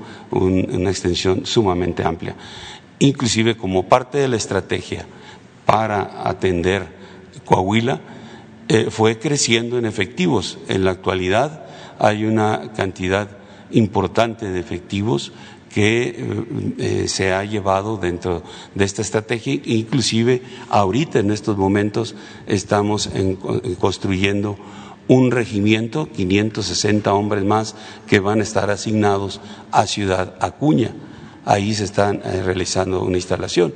Entonces ya tenemos una, cantidad diferente a lo que teníamos en ese momento. Hay, unidades en Piedras Negras, ya no es solamente esa guarnición, hay una unidad de caballería con 560, 580 hombres, otra más que va a haber en Acuña, tenemos una más al centro oh, del estado, en Monclova, ah, este, eh, tenemos una, una este, seguimos con el batallón de, de, Saltillo, el de Torreón y además una brigada de policía militar que, que está en San Pedro de las Colonias, tres mil hombres y una fuerza que está integrada en la laguna, donde es la responsable de atender toda la parte de, de, la laguna. Entonces, la, en, en la actualidad nos permite tener un cubrimiento importante del terreno o de, que tiene Coahuila que anteriormente no, no se tenía. General, nada más puntualmente preguntarle si en aquel momento entonces eh, sí tuvieron conocimiento y aunque no fuera la facultad, pues contaban con esa información, pero no se atendió o no se pasó a la instancia correspondiente, solamente. En, aquellos momentos también había una particularidad para poder, este, eh, precisamente por lo que eh, no se tenía la condición que hoy eh, se tiene en la actual administración federal, que era el que no podíamos actuar en el ámbito de la seguridad pública. Ah, no se podía actuar. Para poder nosotros actuar en el ámbito de la seguridad pública, tenía que existir una petición del gobernador del estado hacia la Secretaría de Gobernación, de la Secretaría de Gobernación hacer el análisis, hacer ver eh, o establecer cuál iba a ser la estrategia y si se determinaba que nosotros deberíamos entrar porque no se tenían las fuerzas suficientes de, seguridad pública para atender el problema, entonces entraríamos a, hacerlo. Entonces tenía que eh, nuestra participación era generada de una petición de las autoridades civiles, cosa que no ocurrió. Ah, eso no, ocurrió nunca. Entonces no, no se podía participar. Hoy en la actualidad tenemos, gracias a que se hizo la, modificación en, la Constitución, en nuestra Constitución, pues tenemos la oportunidad de participar en el ámbito de la seguridad pública, que eso ha ayudado grandemente porque no hay ese obstáculo tan grande que existía anteriormente para atender el ámbito de la seguridad. ¿Qué teníamos que hacer? Andar operando, andar afuera, andar buscando a los delincuentes para que en el ámbito de la flagrancia se diera el encuentro con ellos y entonces pudiera uno actuar única y exclusivamente en flagrancia delincuencial. No había otra manera de hacerlo. Entonces, al no haber una petición, no podíamos participar. Sí hubo una presencia posteriormente de, personal del regimiento de, caballería de Musquis que fue al área a hacer, eh, pues, eh, verificar qué es lo que se, eh, estaba sucediendo o qué, o qué había sucedido. Gracias, general. Presidente, muchas gracias, general. Sobre este asunto, eh, bueno, pues igual en, nuestro medio ha podido constatar que aunado a esta crisis que se vivió, sí, hace 10 años, los pobladores eh, ahora presentan eh, la, crisis económica, que sí, derivada del tema de la pandemia, pero lo que ellos mencionan es que ahora con el asunto de estar tan cerca precisamente de municipios que están pues dentro del decreto presidencial, donde tienen algunos beneficios fiscales, pues les ha afectado y lo que ellos externan es que se sienten pues un tanto abandonados, pues no como tal por el gobierno federal, pero sí como lo que tiene que ver con este tipo de decretos y que eh, por algunos kilómetros este pueblo pudiera, eh, junto con Villa Unión y Morelos, pudieran convertirse en una especie de pueblos fantasmas. ¿Consideraría eh, de nuevo el análisis de poder incluir estos municipios o de plano ya están fuera del decreto presidencial? Pues no lo descartamos, pero este, el plan tiene que ver con los municipios fronterizos porque no solo son estos casos, este, hay otros en toda la frontera que están haciendo la misma solicitud. Bueno, eh, está pidiendo lo mismo Baja California Sur, porque anteriormente eh, se consideraba como parte de eh, la estrategia de apoyo a la frontera, desde la época de General Cárdenas, a Baja California Sur. Pues entonces estamos viendo qué posibilidades tenemos de ayudar y estamos abiertos a eso. Va a depender mucho del de, eh, balance general, porque todo lo que se obtenga de recaudación, que vamos bien, mm, todo lo que ahorremos por la austeridad es para el pueblo. Lo que no queremos es eh, endeudar al país. Entonces tenemos que eh, mantener finanzas públicas sanas. Entonces vamos viendo y priorizando. ¿Qué les digo, por ejemplo, a los pobladores de esa región y a todos los mexicanos? Que vivan en el pueblo que vivan del país, en la comunidad más apartada, en la ranchería, en el ejido, en la... Eh, zona más eh, remota, en la sierra, en el desierto, donde estén, van a estar recibiendo sus apoyos. Y cada vez van a ser más. Por ejemplo, el programa de adultos mayores. En todos los pueblos de México, de adultos mayores, se va a entregar la pensión. Y cada vez va a recibirse eh, una cantidad mayor. Mi compromiso es que a enero del 24 van a estar recibiendo el doble de lo que están recibiendo ahora. Em, pero así también las niñas, los niños con discapacidad y todos los discapacitados, porque eh, estamos buscando un acuerdo con los gobiernos de los estados, ahora que vinieron los nuevos eh, gobernadores electos, eh, ellos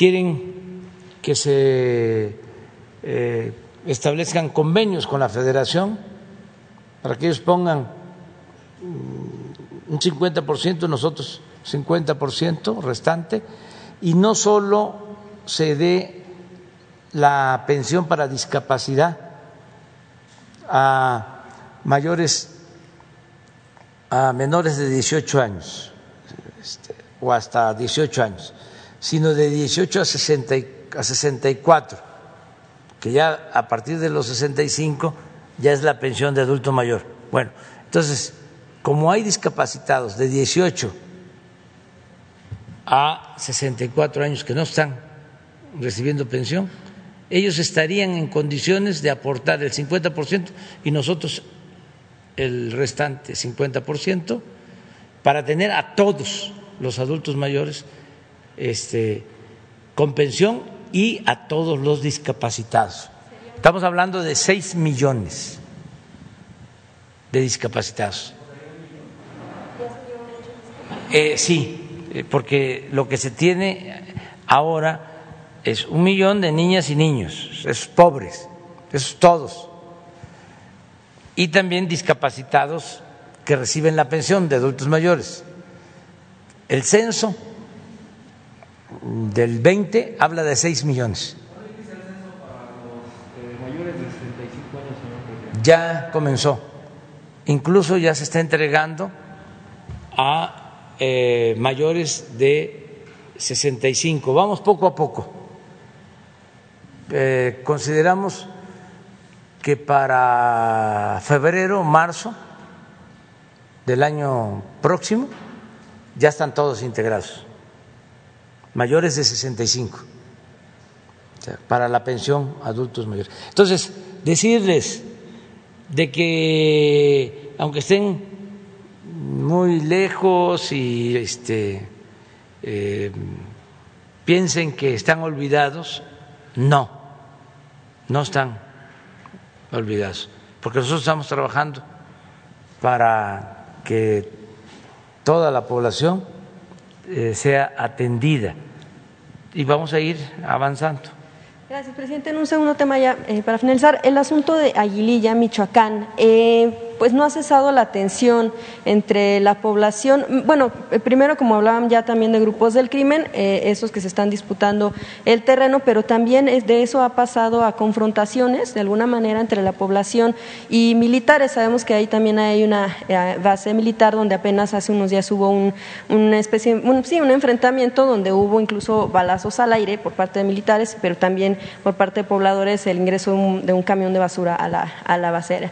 Ellos lo que mencionaban es que han optado o han querido optar por la vía pacífica, pero lo que consideran es que no han encontrado una respuesta favorable por parte del ejército, porque, por ejemplo, los grupos del crimen les han eh, eh, cortado la luz, les han eh, cerrado los espacios carreteros y que eso de alguna manera ya es una tensión que consideran ya no se debería de soportar. Incluso algunos, pues, pues sí, cuestionan que eh, antes de empezar a decir que eh, es cosa heredada, lo que deberían o lo que quieren ver es que el Estado actúe. Eh, incluso el propio gobernador ha mencionado que si los militares no han actuado es por orden de usted y que ello lo que considera es que debería haber una coordinación para que empiecen a actuar en esa zona porque los pobladores están llamando incluso también a que usted acuda a la zona. ¿Va a acudir? ¿Cómo va a resolver esta situación en, la, en el Aguililla? Sí, primero, este haciendo un llamado a la población de Aguililla y de toda esa región de Michoacán, a la gente, este, a los campesinos, a los productores, a los comerciantes, a religiosos, a todos, a que este, se ayude a conseguir la paz, que no se tome el camino de la violencia, de la confrontación, que hagamos a un lado el odio, el rencor, que llevemos a la práctica el principio del amor al prójimo, que no nos hagamos daño, no a la violencia, sí a la paz, al diálogo. Y que no se dejen manipular por grupos delictivos que tienen otros propósitos, que aunque eh, aparentan ser muy buenos y les reparten despensas o les ayudan, solo los están utilizando. Y que nosotros estamos eh, en la mejor disposición de ayudarlos a toda la población, pero que no eh, opten que no decidan por querer resolver las cosas con violencia. Se los pide el presidente de México. Conozco el aguaje, conozco Aguililla, conozco toda esa región y conozco al pueblo de Michoacán. Y es un pueblo bueno, un pueblo trabajador. Entonces, que no se dejen eh, llevar, que no los enganchen, porque hay dos o tres grupos. Entonces, quieren apoderarse de territorios y eh, provocar confrontación y pérdida de vidas humanas. Y nosotros no queremos eso. No queremos que nadie pierda la vida. Y aquí incluyo a todos. No quiero que pierdan la vida quienes están en las bandas delictivas. No quiero que pierda la vida nadie. No estoy de acuerdo con la vía violenta, soy pacifista, y aunque se burlen, porque tengo una razón de fondo, aunque se burlen, voy a seguir diciendo abrazos, no balazos. La paz es fruto de la justicia. No se puede enfrentar la violencia con la violencia. No se puede enfrentar el mal con el mal. No se puede apagar el fuego con el fuego. Ya se abrió una mesa de diálogo, pero con mucha claridad también les digo, no puede eh, dejarse sin protección a la población, tiene que seguir el ejército y la Guardia Nacional, porque si no, se convierte en terreno de nadie o de quien se impone mediante la violencia y somete. Y eso no lo vamos a permitir. El Estado tiene como función básica garantizar la paz y la tranquilidad. No le vamos a dejar, como antes, el que garanticen la paz los grupos de autodefensa Eso no, eso fue un grave error que causó muchas vidas. Eso ya no se acepta y estamos buscando el diálogo. Y este, están muy interesados nuestros adversarios, mucho, muy interesados en eh, la provocación, en que caigamos en la trampa de la provocación, de la violencia, porque quisieran mancharnos, quisieran poder decir, es lo mismo de antes. No, yo no soy Peña, ni soy Felipe Calderón, no soy partidario del mátalos en caliente, no eh, soy partidario de masacres, no soy partidario de torturas. No soy partidario de la asociación delictuosa que se daba entre delincuencia y autoridades. Somos distintos. Entonces, hay mucho interés. O sea, vivimos eh, asediados porque son temporadas de, o es una temporada de canallas temporada de sopilotes, de quienes quisieran este, que fracasáramos, pero no, tenemos ideales, tenemos principios y vamos a seguir adelante y vamos bien y vamos a cuidar nada más no caer en ninguna provocación y al mismo tiempo qué bien que tenemos esta posibilidad de comunicarnos con la gente, porque yo estoy seguro que en Aguililla eh, van a tenernos confianza y vamos este, a seguir eh, con el diálogo hasta llegar a acuerdos, pacificar no solo Aguililla, todo el país cuando se actúa de buena fe. Ahora que hablas de Coahuila, no se me va a olvidar nunca este, lo que vi de un video. A lo mejor nos va a costar mucho trabajo conseguirlo, este, pero sería muy bueno, un fragmento de Moreira en el gobierno de Calderón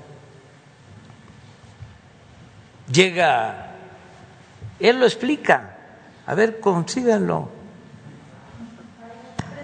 Ah, no, no, espérame, es que es interesantísimo.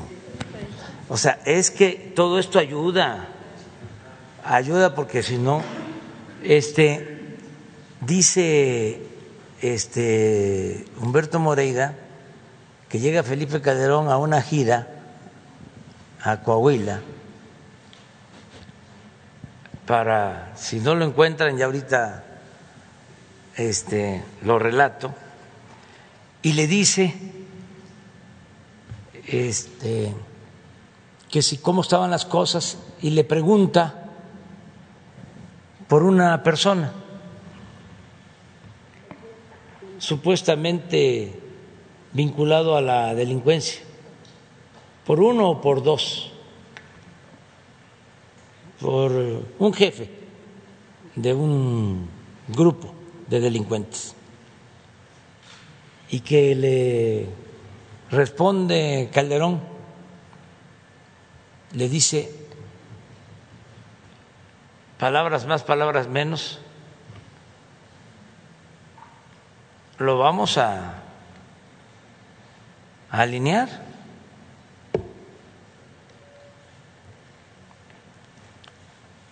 a ver si cuando se escuche el video, ¿cuál fue la palabra que usó? Y dice Moreira, me diste miedo, Felipe. para que le haya dado miedo Felipe a Moreira, imagínense cómo eran las cosas en ese tiempo. Entonces, ya no es lo mismo. ¿Y por esa razón no actuará el ejército en Aguililla por las mesas de negociación? Para buscar que se logre un acuerdo y este se evite la violencia, la confrontación, porque hasta se podría decir, es entre ellos. Antes así se decía,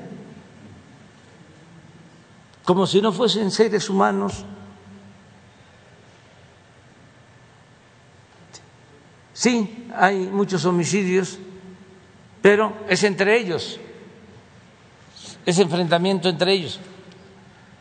Sí, puede ser enfrentamiento entre ellos, pero nosotros tenemos la obligación, como Estado, de proteger la vida de todos. ¿Cuándo va Aguililla, presidente? Voy a ver cuándo puedo ir.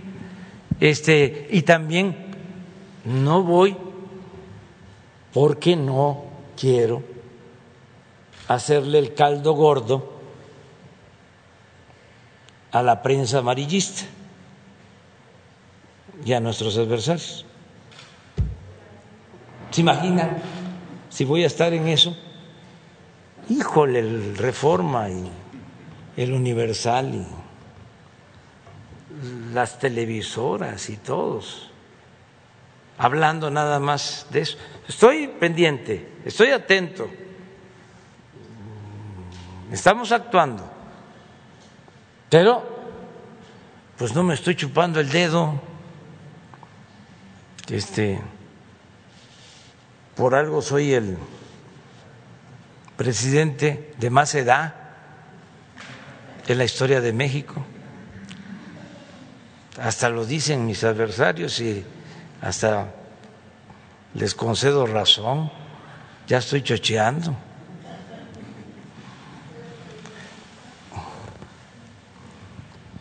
¿Qué tal a todos? Buen día, presidente. Soy Fabiola Martínez del periódico La Jornada. Eh, regresando al tema de salud, quisiera preguntarle si ante este repunte que están mencionando, ¿se planea algún cambio en la táctica o en la estrategia para evitar precisamente que se agrave o que se pueda hacer eh, más difícil esta situación? Posiblemente eh, quizá pedir algún tipo de prueba a los turistas, dado que las, los focos de mayor repunte son en zonas turísticas, quizá solo alguna prueba rápida o algo así.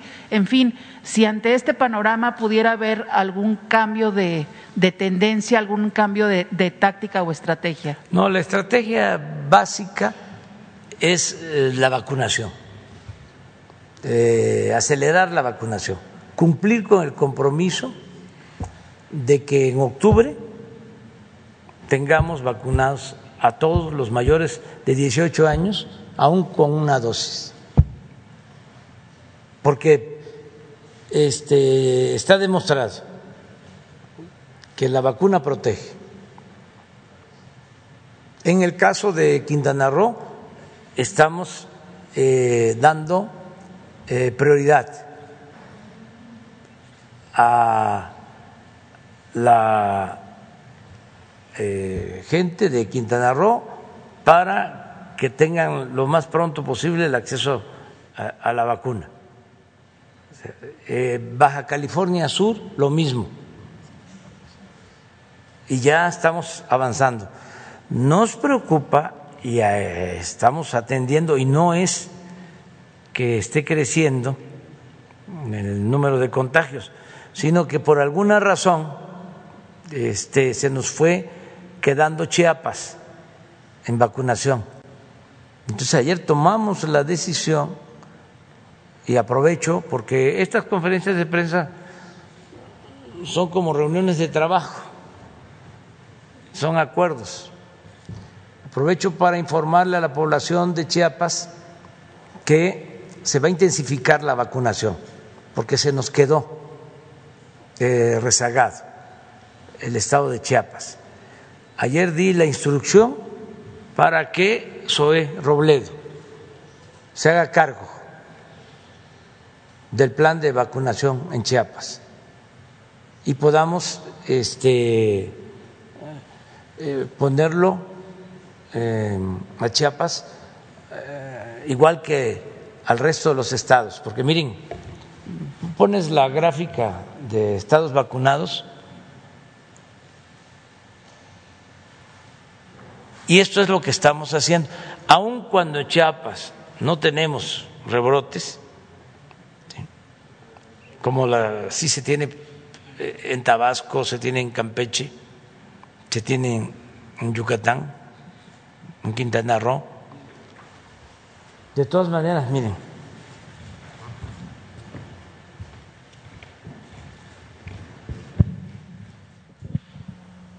dieciocho por ciento. Esto es muy bajo. Estamos a la mitad de la media nacional. Cuando tenemos 79% en Baja California. Y falta reporte, sí. Entonces, eso es lo que estamos haciendo.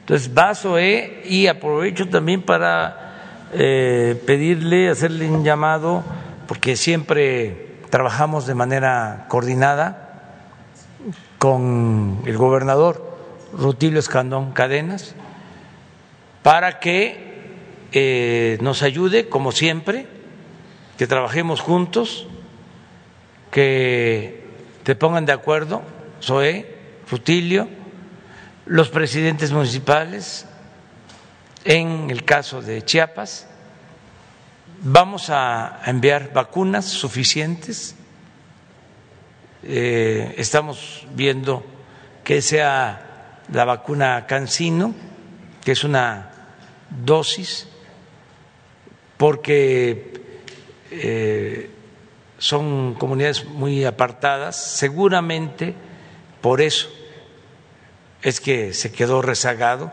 También un llamado al coordinador de los programas eh, federales para que eh, se apliquen los siervos de la nación a este plan. Presidente, en esta estrategia que nos está comentando, ¿cómo van a asegurar el abastecimiento de vacunas? Ya nos explicaron que va a haber una pausa en Pfizer, pero está, por ejemplo, el caso de, de Birmex. ¿Cuál es la inversión que se va a hacer?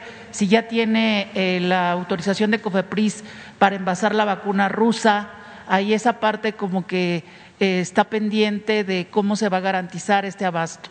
Sí, miren, eh, vamos a informarles sobre la ventaja de tener ya plantas de eh, envase de vacunas en México. Por ejemplo, de AstraZeneca tenemos disponibles, estamos esperando nada más la autorización más de 6 millones de dosis al día de hoy. En Cancino constantemente se están eh, produciendo vacunas en México. No es solo las que van a llegar, no es Pfizer, pues solo, que dicho sea de paso, Pfizer se ha portado muy bien, mucho, muy bien. Eh, pero ya estamos eh, produciendo vacunas en México, envasando vacunas en el país. Entonces tenemos garantizado el abasto. Entonces no vamos a tener problema. ¿Y de Birmex ya está arreglado eh, todavía, Todavía Birmex nos ayuda mucho en todo lo que tiene que ver con la conservación de la vacuna, la distribución de la vacuna, los trámites que se requieren, porque no solo nos ayuda a relaciones exteriores, nos ayuda a salud, Birmex, todo, es un equipo completo. Ah, teníamos, por ejemplo, eh, alguna dificultad para conseguir la segunda dosis de Sputnik y ya este, llegó esta segunda dosis, una parte, y se espera que en esta semana llegue una segunda este, dotación y eso lo hace el doctor Pedro Centeno, que es el de Birmex. Y en un segundo tema, si nos pudiera precisar de la reunión de ayer con los senadores estadounidenses, eh, menciona que tienen interés en la apertura de, frontera. ¿Cuál sería el cronograma o la estrategia para conseguir ese objetivo? Y también preguntarle por qué hace el señalamiento de Asia. ¿Ellos tienen o usted mismo tienen eh, temor o alguna advertencia sobre el crecimiento de China, por ejemplo? Es que yo sostengo, y se lo he dicho a las autoridades de Estados Unidos, se lo dije al presidente Biden, se lo dije a la vicepresidenta Kamala Harris, de que nosotros queremos eh, un equilibrio en lo económico y en lo comercial en el mundo. No queremos un desequilibrio que crezca tanto una región del mundo como está sucediendo en Asia, se deteriore América del Norte en lo económico, en lo comercial, y que para conseguir los equilibrios se apueste a lo bélico. Nosotros no queremos eso, ni para nuestra generación ni para las generaciones futuras. Entonces, es preferible el equilibrio en lo económico y en lo comercial entre las regiones del mundo, no una hegemonía económica comercial que aliente una hegemonía bélica no queremos la confrontación. Entonces, es una visión que tenemos. De ahí la importancia de ayudarnos mutuamente en América para que no sea desplazado nuestro continente en las relaciones económicas y comerciales.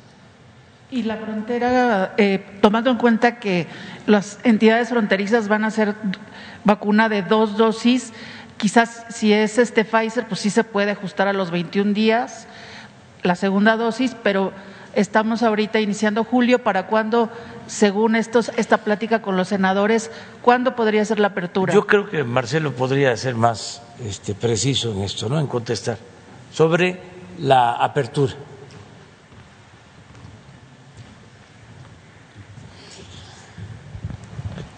Con mucho gusto. Eh, lo que ayer les comentamos a los senadores, ya lo informó aquí el señor presidente, es cuál es el avance de México, porque la razón para las restricciones ha sido sanitaria, el origen de esas restricciones.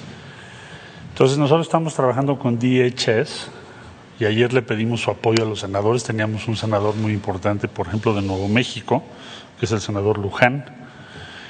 Eh, respecto a que si no van a levantar las restricciones en toda la frontera porque consideren que por razones sanitarias eh, no se pueden hacer al mismo tiempo, que sí nos ayuden para que se revise qué se entiende por actividad no esencial y qué se entiende por actividad esencial. Entonces en eso estamos ahorita, se forma un grupo de trabajo y esperamos que los senadores eh, apoyen esta iniciativa de México porque el impacto, como el presidente ayer se los hizo notar, ha sido muy grande y ya no habría una razón. Es decir, por ejemplo, Tijuana y San Diego tienen el mismo nivel de vacunación al día de hoy. ¿Cuál sería la razón entonces de eh, mantener o prolongar innecesariamente ese, esa restricción a las actividades?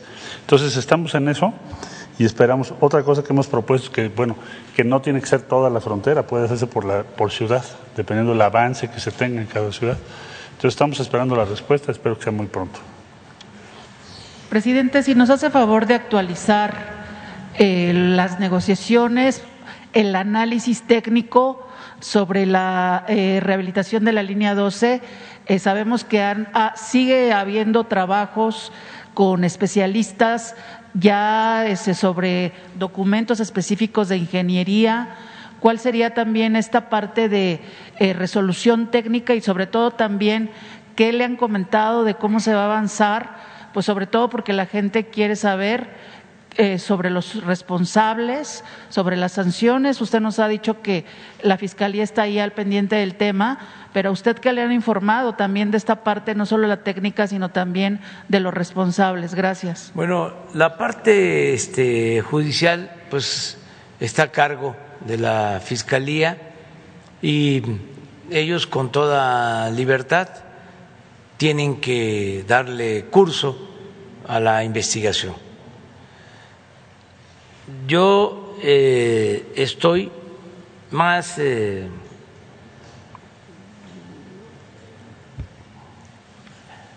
directamente participando en el restablecimiento de la, de la línea.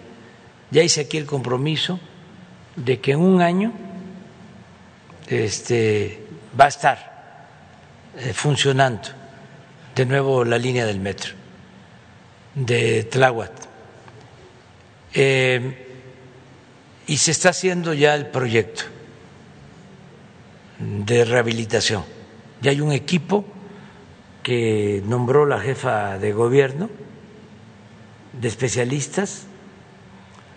Eh, ayer tenían una reunión para ver las propuestas de cómo fortalecer eh, para dar seguridad a toda la línea eh, y empezar a trabajar lo más pronto posible.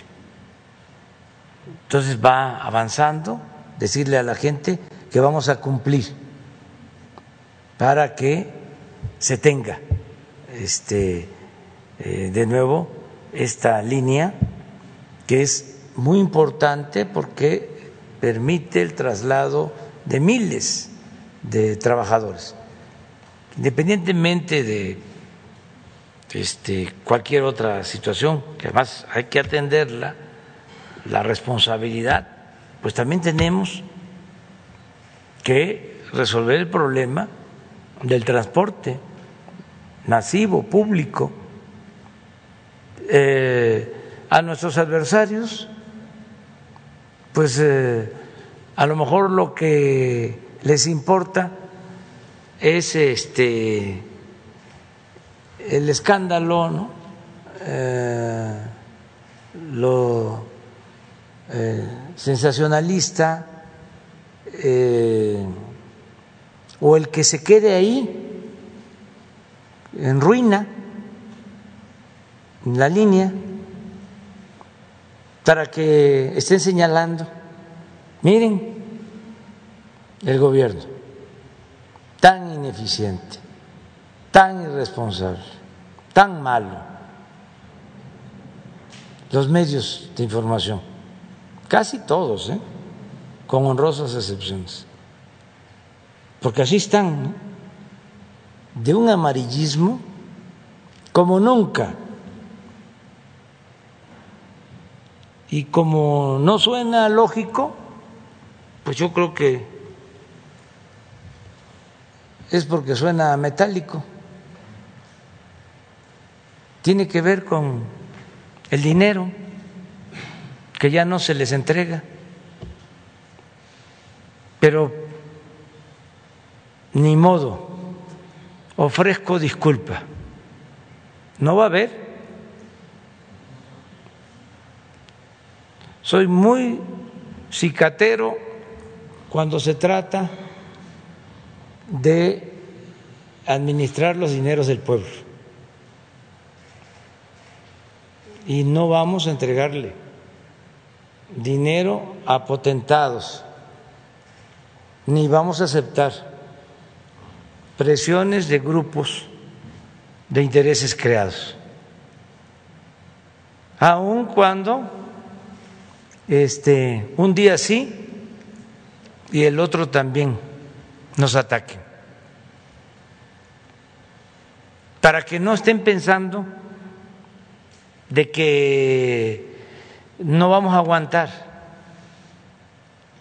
y de que vamos a ir a buscar negociación. A ver, a ver, a ver, vamos a entendernos. ¿Y cuál es este, la condición del trato? Dinero o contratos, como era antes, ya no. Ya ven que soy también muy perseverante. Entonces, no va a volver a ver los raudales de dinero que se dedicaban a los medios de información. No van a volver a tener la influencia que tenían los medios de información, los dueños de los medios de información, para ser contratistas y vender desde un tornillo hasta un helicóptero al gobierno. Ya no se terminó. Al mismo tiempo, garantía completa, absoluta de libertad de expresión. Afortunadamente, como nosotros venimos de una lucha de muchos años y hemos sido muy atacados, pues estamos preparados para salir de la calumnia ilesos. Entonces, este, no vamos a ceder. Digo todo esto porque no se midieron con el manejo que hicieron de lo de la línea antes de la elección. No se midieron. Fue un bombardeo único. Les tengo un dato del INE, que no sé si podamos darlo ahora o mañana, ¿qué es? ¿Cómo se llama mañana? Es ¿Quién es quién? En las mentiras. Este, mañana, mañana, mañana les tengo un buen dato sobre el comportamiento de los medios en el proceso electoral. Este, para que eh, no piensen pues que no nos damos cuenta y por eso qué bien que existen las benditas redes sociales y qué bien que podemos comunicarnos eh, con estas mañaneras. Qué bien, porque si no, imagínense, nos tendrían bloqueados, rodeados y nos estarían apaleando y nosotros sin poder decir nada, sin defendernos. Entonces, qué bien que se da eh, este diálogo colectivo y vamos a continuar así. Pero no podemos alargarnos mucho también porque hay que ir a desayunar. ¿Mm? ¿Eh? Ah, está el de Moreira. A ver, pon. Este, es que es interesante lo de esto. A ver, vamos a ver lo de Moreira. Pero a ver.